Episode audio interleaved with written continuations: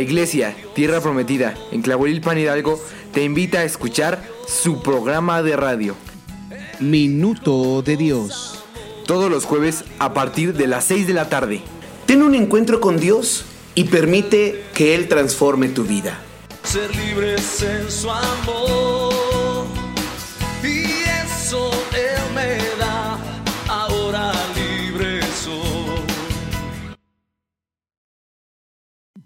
Minuto de Dios.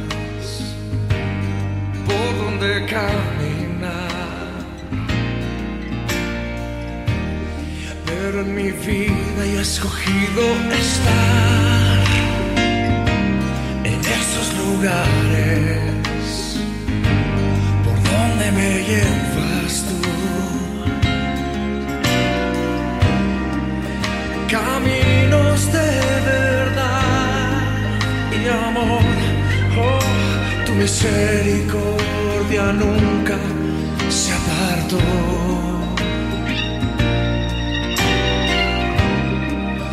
Fidelidad y paz, siempre consolando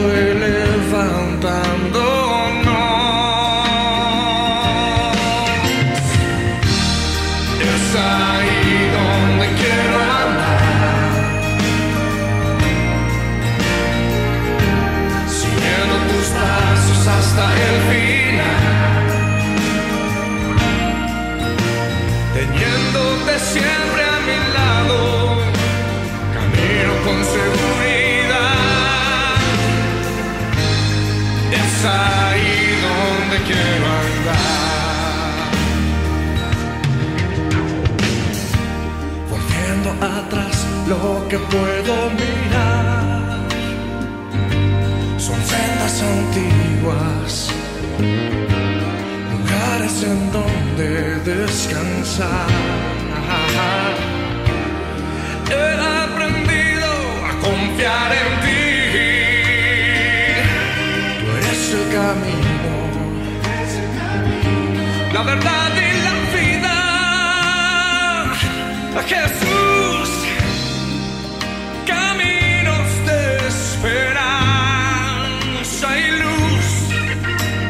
Cada paso tu palabra nos guió. Sí, victoria y libertad.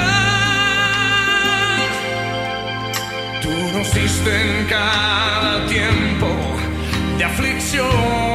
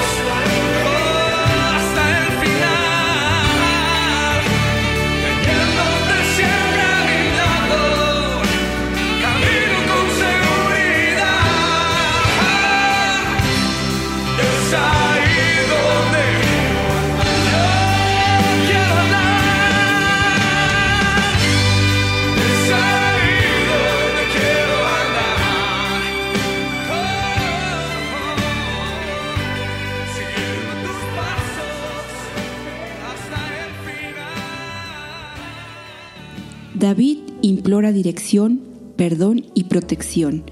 Salmo 25. A ti, oh Jehová, levantaré mi alma. Dios mío, en ti confío. No sea yo avergonzado, no se alegren de mí mis enemigos. Ciertamente, ninguno de cuantos esperan en ti será confundido. Serán avergonzados los que se rebelan sin causa. Muéstrame, oh Jehová, tus caminos. Enséñame tus sendas. Encamíname en tu verdad y enséñame, porque tú eres el Dios de mi salvación. En ti he esperado todo el día. Acuérdate, oh Jehová, de tus piedades y de tus misericordias, que son perpetuas. De los pecados de mi juventud y de mis rebeliones no te acuerdes. Conforme a tu misericordia, acuérdate de mí, por tu bondad, oh Jehová. Bueno y recto es Jehová. Por tanto, Él enseñará a los pecadores el camino, encaminará a los humildes por el juicio, y enseñará a los mansos su carrera. Todas las sendas de Jehová son misericordia y verdad, para los que guardan su pacto y sus testimonios por amor de tu nombre, oh Jehová, perdonarás también mi pecado, que es grande. ¿Quién es el hombre que teme a Jehová? Él enseñará el camino que ha de escoger, gozará él de bienestar, y de su descendencia heredará la tierra. La comunión íntima de Jehová es con los que le temen, y a ellos hará conocer su pacto. Mis ojos están siempre hacia, hacia Jehová, porque él sacará mis pies de la red. Mírame y ten misericordia de mí, porque estoy solo y afligido. Las angustias de mi corazón se han aumentado. Sácame de mis congojas, mira mi aflicción y mi trabajo, y perdona todos mis pecados. Mira mis enemigos cómo se han multiplicado, y con odio violento me aborrecen. Guarda mi alma y líbrame. No sea yo avergonzado, porque en ti confié. Integridad y rectitud me guarden porque en ti he esperado. Redime, oh Dios, a Israel de todas sus angustias. Amén. Muy buenas tardes. Este es su programa Minuto de Dios de la Iglesia Tierra Prometida en Tlahuelilpan Hidalgo. Soy el pastor Miguel Ángel Monroy y está conmigo mi esposa Poli Arenas. Estamos con gozo, con alegría de poder estar transmitiendo una vez más y hoy queremos saludar a nuestros hermanos en Doshei. Un saludo especial a nuestro hermano Omar y Marta en el nombre de Jesucristo. También queremos saludar a nuestra hermana Paula y a nuestro hermano Luis. Hermanos, les bendecimos y les animamos a permanecer siempre con gozo y con alegría. También un saludo a Octavio, a Jenny y un saludo cordial a Hugo. Dios les bendiga. Bendito es el Señor. Muy buenas tardes, hermanos. Dios les bendice. Continuando con los saludos, en Tlaxcuapan queremos saludar a nuestra hermana Areli, a su hermana, hermana Patti, hermana Lupita, hermano Esteban. La gracia del Señor está sobre sus vidas. Él es nuestra luz y nuestra salvación. Saludamos también a, Vale y a nuestra hermana Rocío. Reciban un fuerte abrazo. Les amamos en el amor de nuestro Señor Jesucristo. Continuamos con los saludos en Doshei a nuestro hermano Mere. Dios le bendiga, hermano, en el nombre de Jesucristo. También mandamos un saludo a nuestro hermano Esteban y a su esposa Aline. A sus pequeñitas y a Said les bendecimos en el nombre de Jesús. También mandamos un saludo a Alain y a Joana y a sus pequeñitos en el nombre de Jesús. Que el Señor les siga bendiciendo. También bendecimos y saludamos a Leslie y a su pequeña Sophie. Con el mismo gusto saludamos a nuestra hermana Erlinda, abuelita. Le amamos mucho, hermana. Bendiciones para usted. Eh, saludamos también al hermano Israel y su esposa Violeta con sus pequeñitos. El Señor, la gracia de Dios está sobre sus vidas. Finalmente saludamos a todos los radioescuchas de Radio Nueva Vida, a todos los que escuchan a través de las redes, a través de todos los medios donde llegan estas ondas de radio y esta palabra que sea de bendición, de ánimo. Les damos, damos gracias a Dios por sus vidas y les mandamos saludos cordiales. Hoy queremos hablar acerca de camino a Emaús.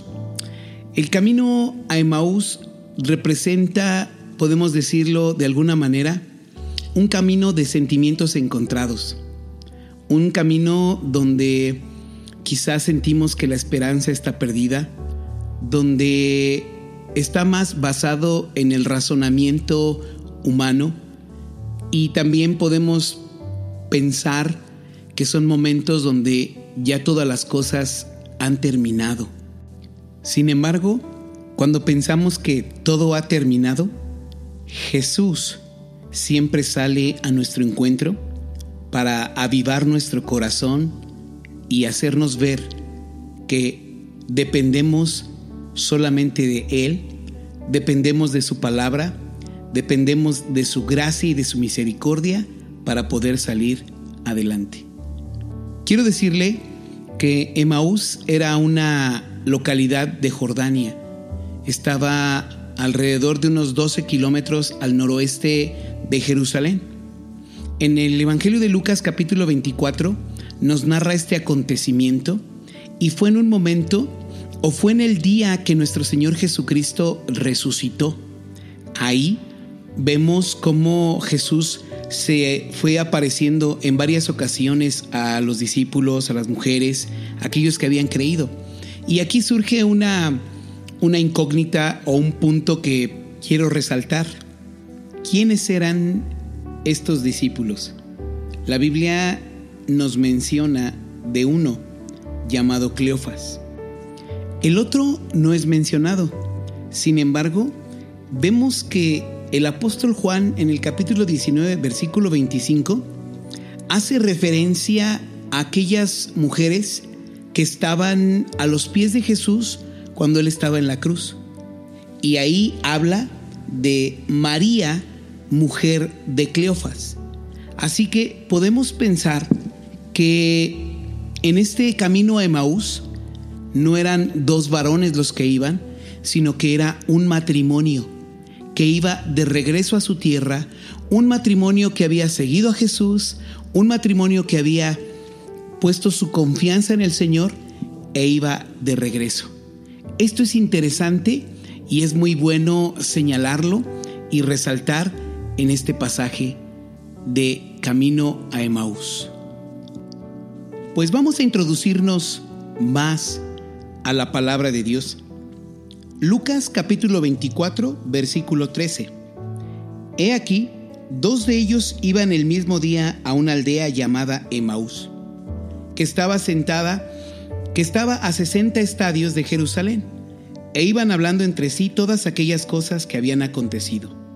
Sucedió que mientras hablaban y discutían entre sí, Jesús mismo se acercó y caminaba con ellos, mas los ojos de ellos estaban velados para que no le conociesen y les dijo, ¿qué pláticas son estas que tienen entre ustedes mientras caminan y por qué están tristes? Respondiendo uno de ellos, que se llamaba Cleofas, le dijo, ¿eres tú el único forastero en Jerusalén que no ha sabido las cosas que en ella han acontecido en estos días? Entonces, él les dijo, ¿qué cosas? Y ellos le dijeron, de Jesús Nazareno que fue varón profeta, poderoso en obra y en palabra delante de Dios y de todo el pueblo. ¿Y cómo le entregaron los principales sacerdotes y nuestros gobernantes a sentencia de muerte? Y le crucificaron. Pero nosotros esperábamos a que Él era el que había de redimir a Israel. Y ahora además de todo esto, hoy ya es el tercer día que esto ha acontecido aunque también nos, asombraron unas mujeres entre nosotros, las que antes del día fueron al sepulcro. Y como no hallaron su cuerpo, vieron, vinieron diciendo que también habían visto en visión de ángeles quienes dijeron que Él vive. Y fueron algunos de los nuestros al sepulcro y hallaron así como las mujeres habían dicho. Pero a Él no le dieron. Entonces Él les dijo, oh insensatos y tardos de corazón, para creer todo lo que los profetas han dicho. Ahí me detengo un momento. Como decía, en esta primera etapa había tristeza, ellos habían perdido toda esperanza porque habían estado con Jesús. Y como decía hace un, momento, probablemente era un matrimonio ya de regreso a casa, comentando acerca de lo que nuestro Señor había realizado. Y en esa, por eso decíamos, sentimientos encontrados, tristeza, ¿por qué? Jesús les dice, ¿por qué están tristes? ¿Por qué están tristes? Ellos le mencionan que si tú eres el único que no sabes, no escuchaste acerca de Jesús de Nazaret, no escuchaste los milagros, no escuchaste las sanidades, no escuchaste todas las cosas que Él hizo y cómo era poderoso en palabra, poderoso en enseñanza. Sin embargo, dice, nuestros gobernantes, nuestras autoridades, los mataron. Lo mataron, lo crucificaron y nosotros pensábamos que Él era el que había de redimir a Israel. Mire, decíamos, uno, la tristeza, la duda, y decía hace un ratito que eran, el camino de Maús es un camino basado más en el razonamiento humano, en el discernimiento humano. ¿Por qué razón? Porque dice, nosotros pensábamos, ellos conocían de la palabra de Dios, ellos conocían acerca de Jesús, habían visto la obra que el Señor había realizado. Sin embargo, también dice la palabra que sus ojos estaban velados para que no pudieran reconocer a Jesús porque era necesario que Jesús les recordara, era necesario que Jesucristo saliera a su encuentro para animarles, para mostrarles los planes, como ya decía, de bien que el Señor tiene para nosotros. Así es el Señor en nuestra vida, hermanos. El Señor, aun en los momentos que podemos tener nosotros de duda y de incertidumbre, Él sale a, su sale a nuestro encuentro y nos muestra su misericordia, nos muestra su favor. Y en base a lo que decía de que como un Emaús, un camino al razonamiento humano, porque Cleofas dice, nosotros pensábamos, nosotros creíamos.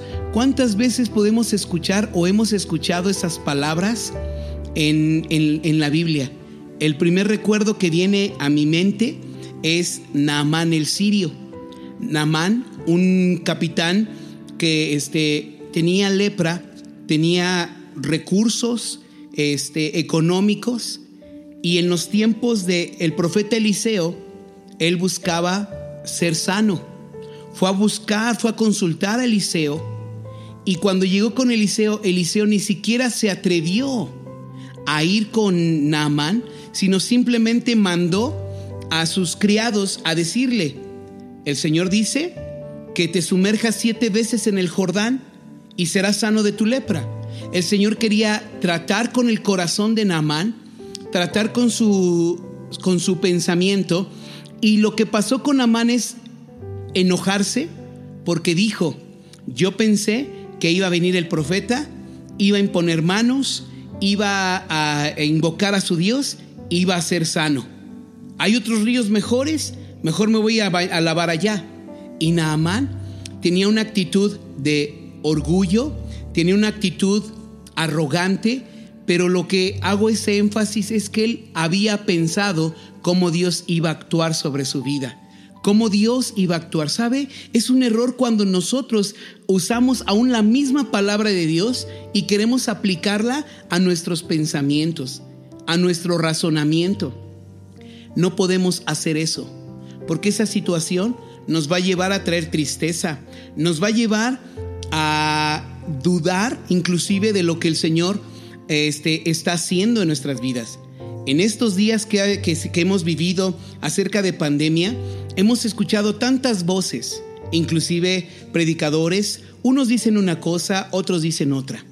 Escuchamos a las mismas autoridades, igual hasta contradiciéndose en cuanto a las indicaciones. Y eso ha generado aún también incertidumbre en muchas personas, incredulidad ¿Y a dónde nos ha venido llevando? A que esta situación siga prolongándose una, otra vez y después otros con mucha incredulidad. Y nosotros tenemos que aprender a mirar y a escuchar lo que Dios quiere hablar a nuestras vidas. Entonces, podemos decir que Maús era un camino también basado en el razonamiento humano y ese razonamiento, ese discernimiento humano llevó a traer tristeza y muchas veces está en nuestro pensamiento, quizás podemos decir, a mí Dios no me escucha. Sin embargo, fue necesario que el Señor Jesucristo fuera con ellos para afirmarles y mostrarles que era verdad todo lo que había acontecido acerca de Él y que Él vino para salvar a su pueblo.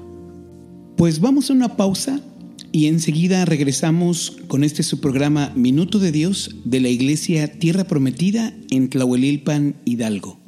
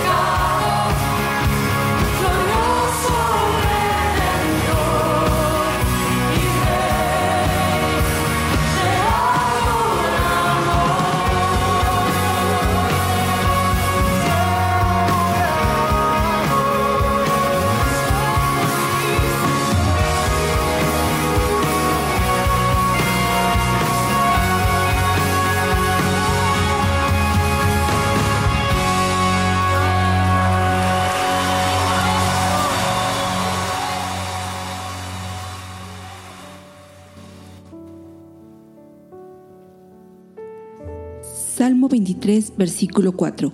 Aunque ande en valle de sombra de muerte, no temeré mal alguno, porque tú estarás conmigo, tu vara y tu callado me infundirán aliento. ¿Cuántas veces usted ha estado en ese valle de sombra de muerte? ¿Ha tenido incertidumbre? ¿Ha tenido duda? Esa duda no solamente la ha concebido en su, en su mente, sino también en su corazón. Así como David, hermano, hermana, le invito a que diga estas palabras al Señor, porque tú estás conmigo, tú estarás conmigo. La palabra de Dios siempre es perfecta y es cumplida por Él. Escuche la voz de Dios, no escuche la voz del ser humano, no escuche cualquier otro pensamiento que le invada. Escuche siempre lo que el Señor le habla a su corazón y siempre declárelo en su vida. Aun si usted en este momento no lo cree, recuerde que el Señor le ha dicho, porque tú estarás conmigo, Señor, a pesar de mis dudas, a pesar de mis debilidades, a pesar de la enfermedad, a pesar de cualquier situación que yo esté viviendo.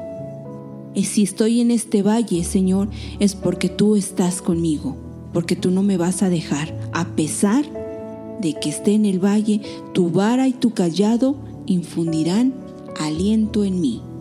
Amén. En base a este texto que cita mi esposa en el Salmo 23, eh, quiero hacer un pequeño énfasis porque también encontramos en el camino de Maús lo que dice en el versículo 4, tu vara y tu callado me infundirán aliento, me infundirán aliento, su vara, su callado. Sabe, el Señor en muchas ocasiones también sale a nuestro encuentro y Él corrige nuestras vidas, su vara, nos lleva por un camino o por la senda de justicia, por amor de sí mismo. Él nos hace ver aún nuestros caminos, porque mire, en este pasaje vemos en el versículo 25, después de que ellos describieron, narraron aquellas cosas que el Señor Jesús había realizado, como, pero cómo estaban por un momento recibiendo, hablando de, lo, de los milagros, del poder, de la misericordia, de aquellas cosas que el Señor había hecho, pero ellos se les acabaron las esperanzas cuando le crucificaron, cuando Jesús murió. Ellos pensaron ya, no ha pasado nada. Ellos estaban ya sin esperanza, con tristeza, con muchas dudas, con mucha, y, y la palabra también, con incredulidad. Y Jesús les dice, oh insensatos y tardos de corazón para creer todo lo que los profetas han dicho. Insensatos y tardos de corazón. Hace ratito les decía, hemos escuchado tantas voces que ha generado hasta mucha confusión y, diferente manera de pensar en muchos. Y Jesús hace énfasis a escuchar y creer a los profetas. El día de ayer un pastor y amigo mío me comentaba, no podemos quitar las cosas que ya están escritas. La Biblia dice que iba a haber pestes, hambres, y esta situación que se ha vivido es algo de que ya está escrito. Entonces, ¿por qué a veces nosotros pretendemos cambiar aquellas situaciones? Lo que tenemos que hacer es pedirle al Señor sabiduría, dirección, para poder salir adelante y hacer por encima de todo su voluntad. Les decía, haciendo referencia a lo que dice al versículo que citaba mi esposa, su vara y su callado. Aquí vemos cómo el Señor mismo habló con ellos, aún reprendiéndoles. Pero en medio de eso, el Señor dice en su palabra, y hay un texto en el Salmo 25 que dice, todas las, todas las sendas del Señor son misericordia y verdad sus caminos son en misericordia.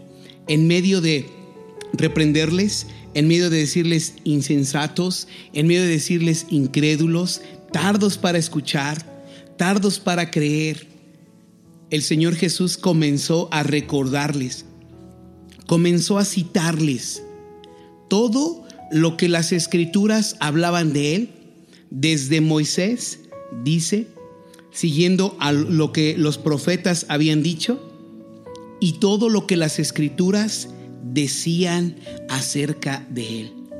En este segmento quiero citarle algunas promesas, algunos textos en los cuales el Señor tiene para nuestras vidas, en medio de cualquier situación que nosotros podamos estar viviendo. Se las voy a citar brevemente, no voy a citar todas. ¿Usted ha perdido la esperanza? La Biblia dice en Isaías 40:31, los que confían en el Señor renovarán sus fuerzas, volarán como las águilas, correrán y no se fatigarán, caminarán y no se cansarán. ¿Ha perdido la confianza? ¿Está eh, en esa desconfianza por algo que ha vivido? Dice la palabra, cuando cruces las aguas, yo estaré contigo. Cuando cruces los ríos, no te cubrirán sus aguas. Cuando camines por el fuego, no te quemarás ni te abrazarán las llamas. Eso dice en Isaías 43, 21. Note que dice cuando cruces las aguas. Quiere decir que hay momentos de dificultad.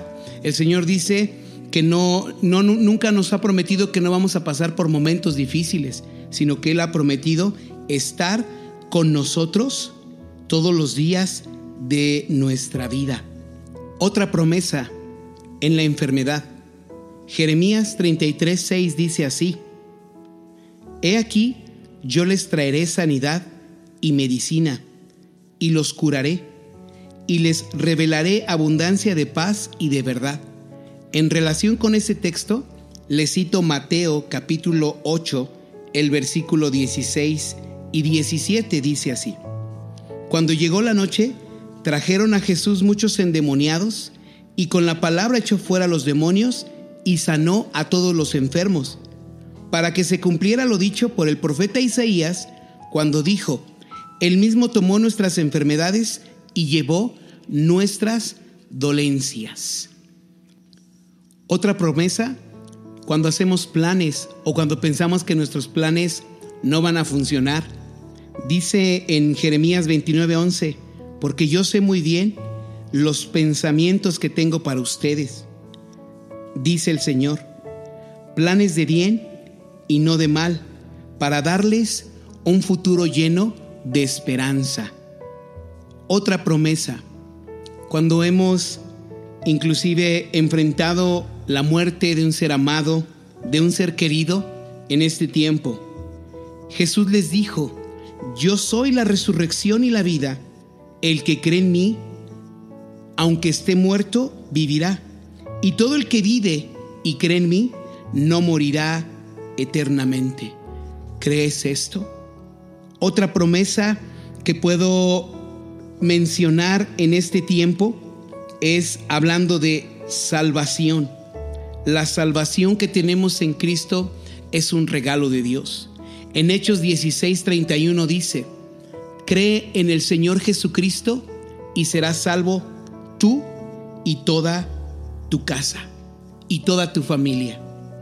Y podemos citar muchísimas promesas todos los días en todos los libros de la Biblia en base a la obra que nuestro Señor Jesucristo ha hecho por cada uno de nosotros.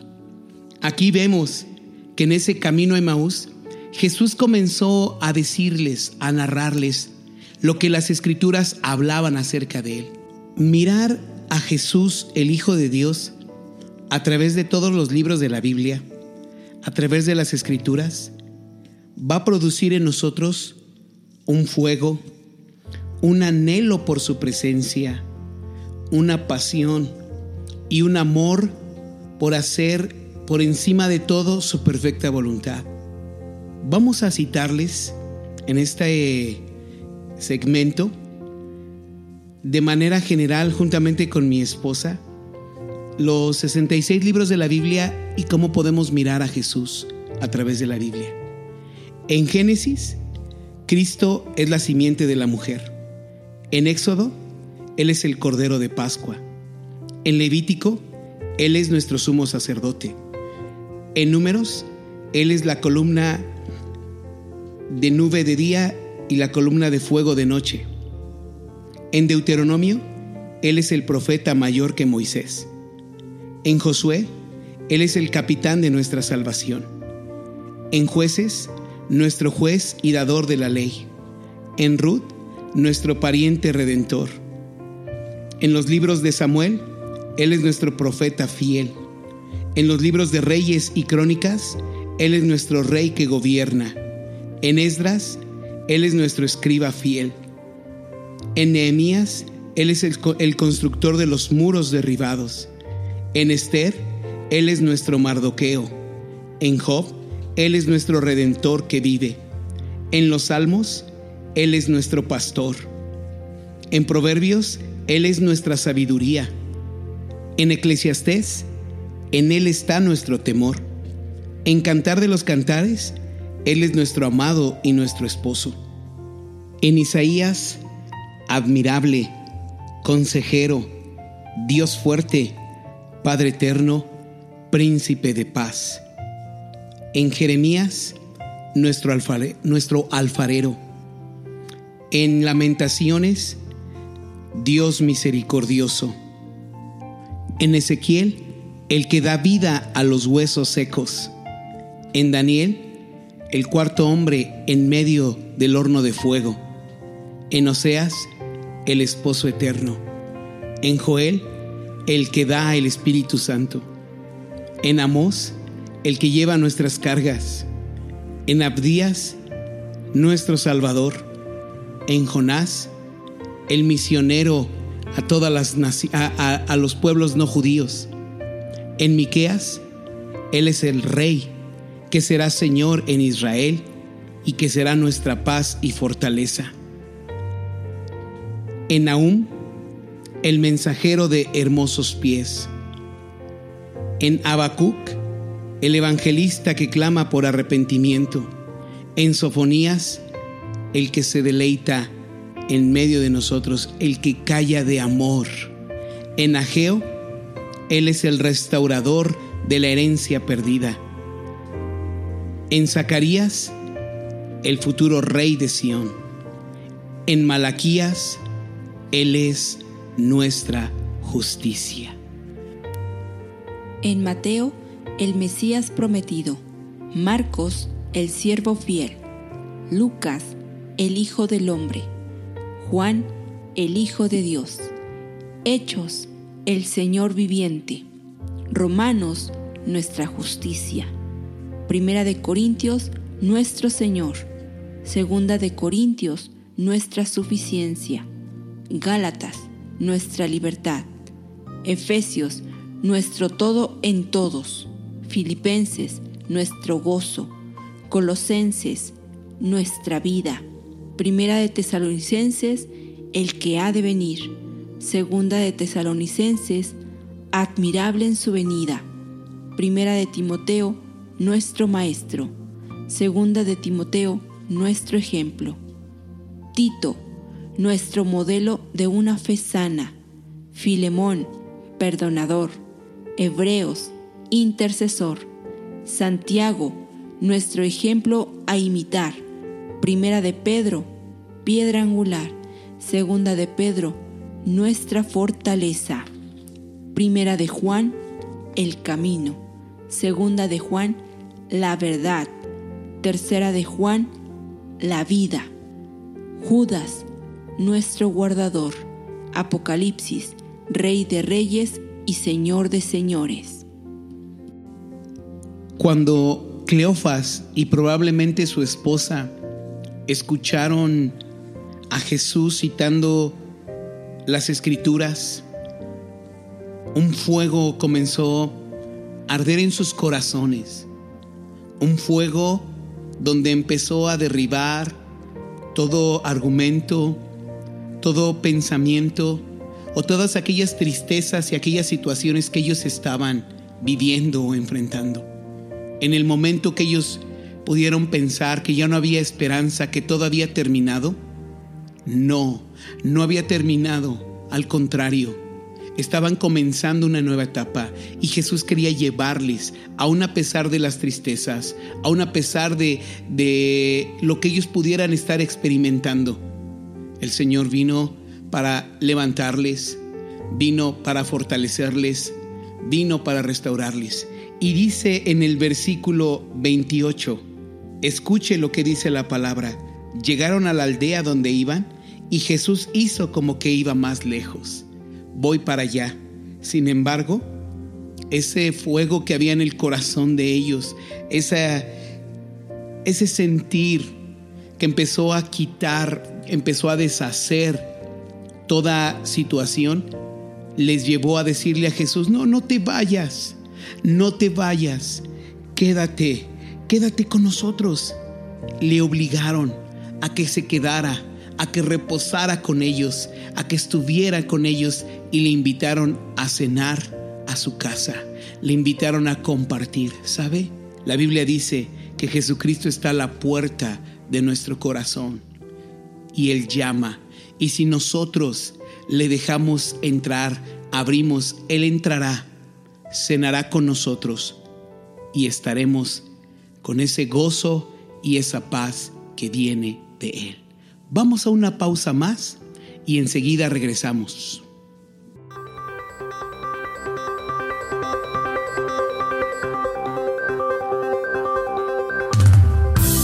Nuestros ojos ven al Dios invisible,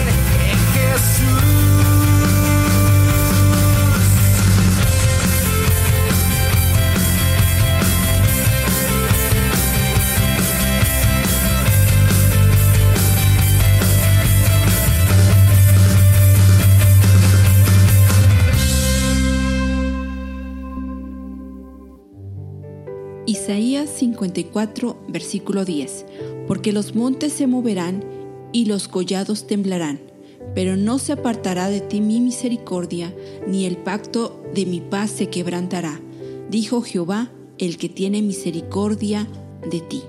La palabra del Señor es muy clara para usted y para mí. Todo puede pasar.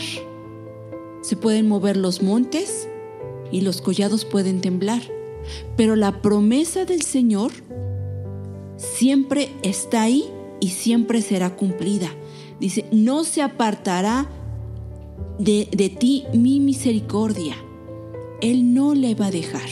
En ninguna circunstancia, en ninguna situación, en ninguna aflicción, en ninguna enfermedad, en, ninguna, en, en ningún tiempo de quebranto el Señor se va a apartar de nosotros.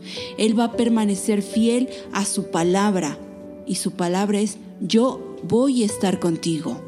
Yo estaré en cualquier tiempo, en el tiempo que tú vivas, ya sea bueno o sea malo, yo estaré contigo.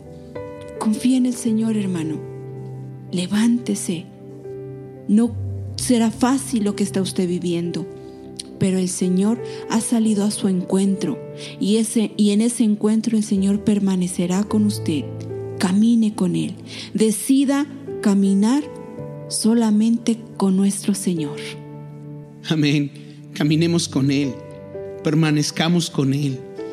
¿Sabe? Hay una situación muy preciosa que quiero resaltar al cerrar este pasaje. Camino a Maús este texto que Cleofas y como decíamos probablemente su esposa iban a su morada, estaban regresando a su casa. Quizás para ellos, si Jesús no hubiera salido a ese encuentro, no hubieran encontrado un motivo por el cual regresar.